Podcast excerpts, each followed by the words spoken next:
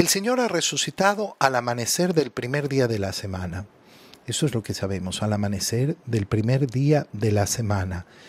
Ese, ese, ha sido el momento de la resurrección. El primer día de la semana es el domingo. Y Jesús se apareció primero a María Magdalena. María Magdalena nos da el dato, San Marcos era una mujer de la cual el Señor había arrojado siete demonios. ¿Quién es María Magdalena?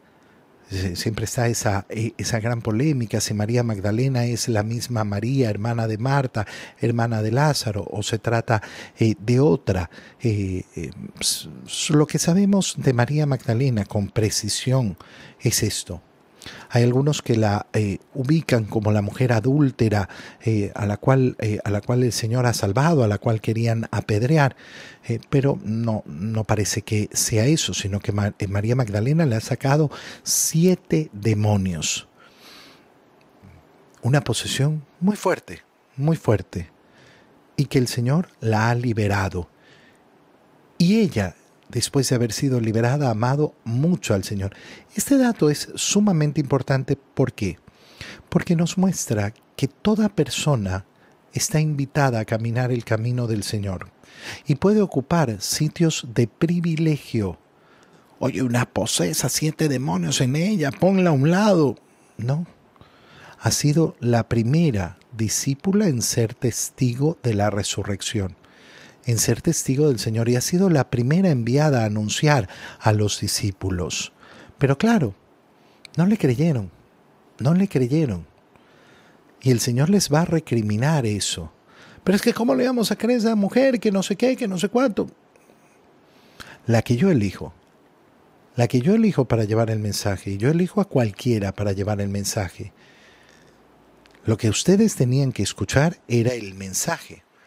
Ella fue a llevar la noticia a los discípulos, los cuales estaban llorando, agobiados por la tristeza. Fíjate cómo nos describe San Marcos la situación de los discípulos. Están amargados, llenos de tristeza, llenos de eh, llanto, llenos de eh, verdadera agonía.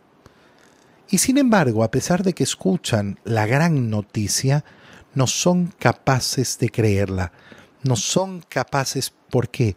porque su mente, su corazón, su fe está turbado por ese llanto, por esa agonía, por esa tristeza, por estar agobiados. Qué importante es por eso saber controlar la tristeza, el llanto, el agobio. ¿Por qué? Porque nos puede nublar completamente la fe, nos puede nublar la esperanza. Ellos oyeron, pero no le creyeron. Después de esto, nos dice San Marcos, se les apareció eh, a otros dos discípulos, pero en otra forma. Iban camino hacia una aldea. Nosotros sabemos bien eh, que son los discípulos que iban camino de Maús. Se les apareció en otra forma, no lo reconocieron, lo reconocieron recién en la fracción del pan y en ese momento el Señor ya no estuvo más con ellos. Y ellos también fueron a anunciarlo a los demás, pero tampoco les creyeron. Y por último se les aparece a los once, cuando estaban a la mesa. Estaban reunidos y les echó en cara su incredulidad y dureza de corazón. Les echó en cara su incredulidad y su dureza de corazón. Qué importante, qué importante pedirle al Señor en nuestra oración, Señor, que yo no sea incrédulo, que yo no tenga el corazón duro, que verdaderamente sepa escucharte, escuchar tu palabra, que sepa estar atento a quien tú envías a mi vida para ser tu mensajero, que no me gane la dureza de corazón, que es el orgullo, la soberbia, no, que yo verdaderamente pueda escuchar no les habían creído a los que habían visto resucitado. Esto tiene un fondo precioso. ¿Por qué? Porque al haber pasado los discípulos por esta incredulidad, inmediatamente van a ser enviados a anunciar. Prediquen el Evangelio. ¿El Evangelio en qué consiste? En que Jesucristo es verdadero Dios y verdadero hombre que murió en la cruz y que resucitó al tercer día, que a través de su muerte hemos sido redimidos, hemos salvados. Por tanto se predica el perdón de los pecados, el anuncio de la liberación, de la capacidad de a través de Jesucristo retomar la amistad con el Padre. El anuncio del Evangelio es anunciar justamente quién es Dios, que Dios es Padre, Hijo y Espíritu Santo. Bueno, muchos de los que escucharán el Evangelio no creerán. Y los discípulos han pasado por eso. Han pasado justamente por eso. Y esto es precioso, verdaderamente precioso. El Señor ha preparado su corazón. Bueno, nosotros vamos a anunciar y todos nos van a creer. No, no, no, muchos los van a rechazar. Acuérdense, igual que ustedes, igual que ustedes, ustedes también rechazaron a los mensajeros, ustedes también fueron incrédulos. Por tanto, sean generosos, sean pacientes, sigan predicando. No se desanimen cuando no les crean. No se desanimen cuando vean que el mundo no quiere aceptar el Evangelio. No, de ninguna manera sigan, sigan adelante en esa predicación. Esto es tan importante a veces cuando una persona, por ejemplo, ha abierto los ojos. A veces pasa que vengo de una situación de falta de fe, de una vida completamente fría. O a veces pasa de venir de una tibieza, de un católico de esos que se llaman light, ¿no? Y de repente abrir los ojos y decir, oye, yo no estoy haciendo bien las cosas.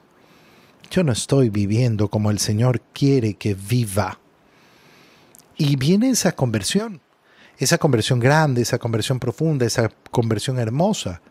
Pero resulta que esa persona quiere que los demás, que los que están a su alrededor, caminen a su velocidad, caminen a su modo. Yo a muchas personas les tengo que decir, oye, ¿cuánta paciencia tuvo el Señor contigo? ¡Ah! Voy conmigo tantos años. Bueno, ¿No será que tienes que ser paciente con tus hijos? ¿No será que tienes que ser paciente con tu esposo, con tu esposa?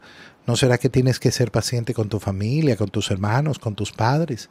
No, pero es que yo quiero que vengan conmigo a todas las actividades y que no sé qué y que no sé cuánto, y que yo quiero que hagan esto y que recen el rosario todos los días y que no sé cuánto. Oye, paciencia. Si el Señor ha mostrado tanta paciencia contigo, entonces tú la tienes que tener con los demás. Les reclama su incredulidad, su dureza de corazón, porque no habían creído a los que les anunciaron que había resucitado. Y entonces les dice, vayan por todo el mundo y prediquen el Evangelio a toda criatura, a todos, a todos, a todos. El Evangelio no está hecho para algunos, está hecho para todos.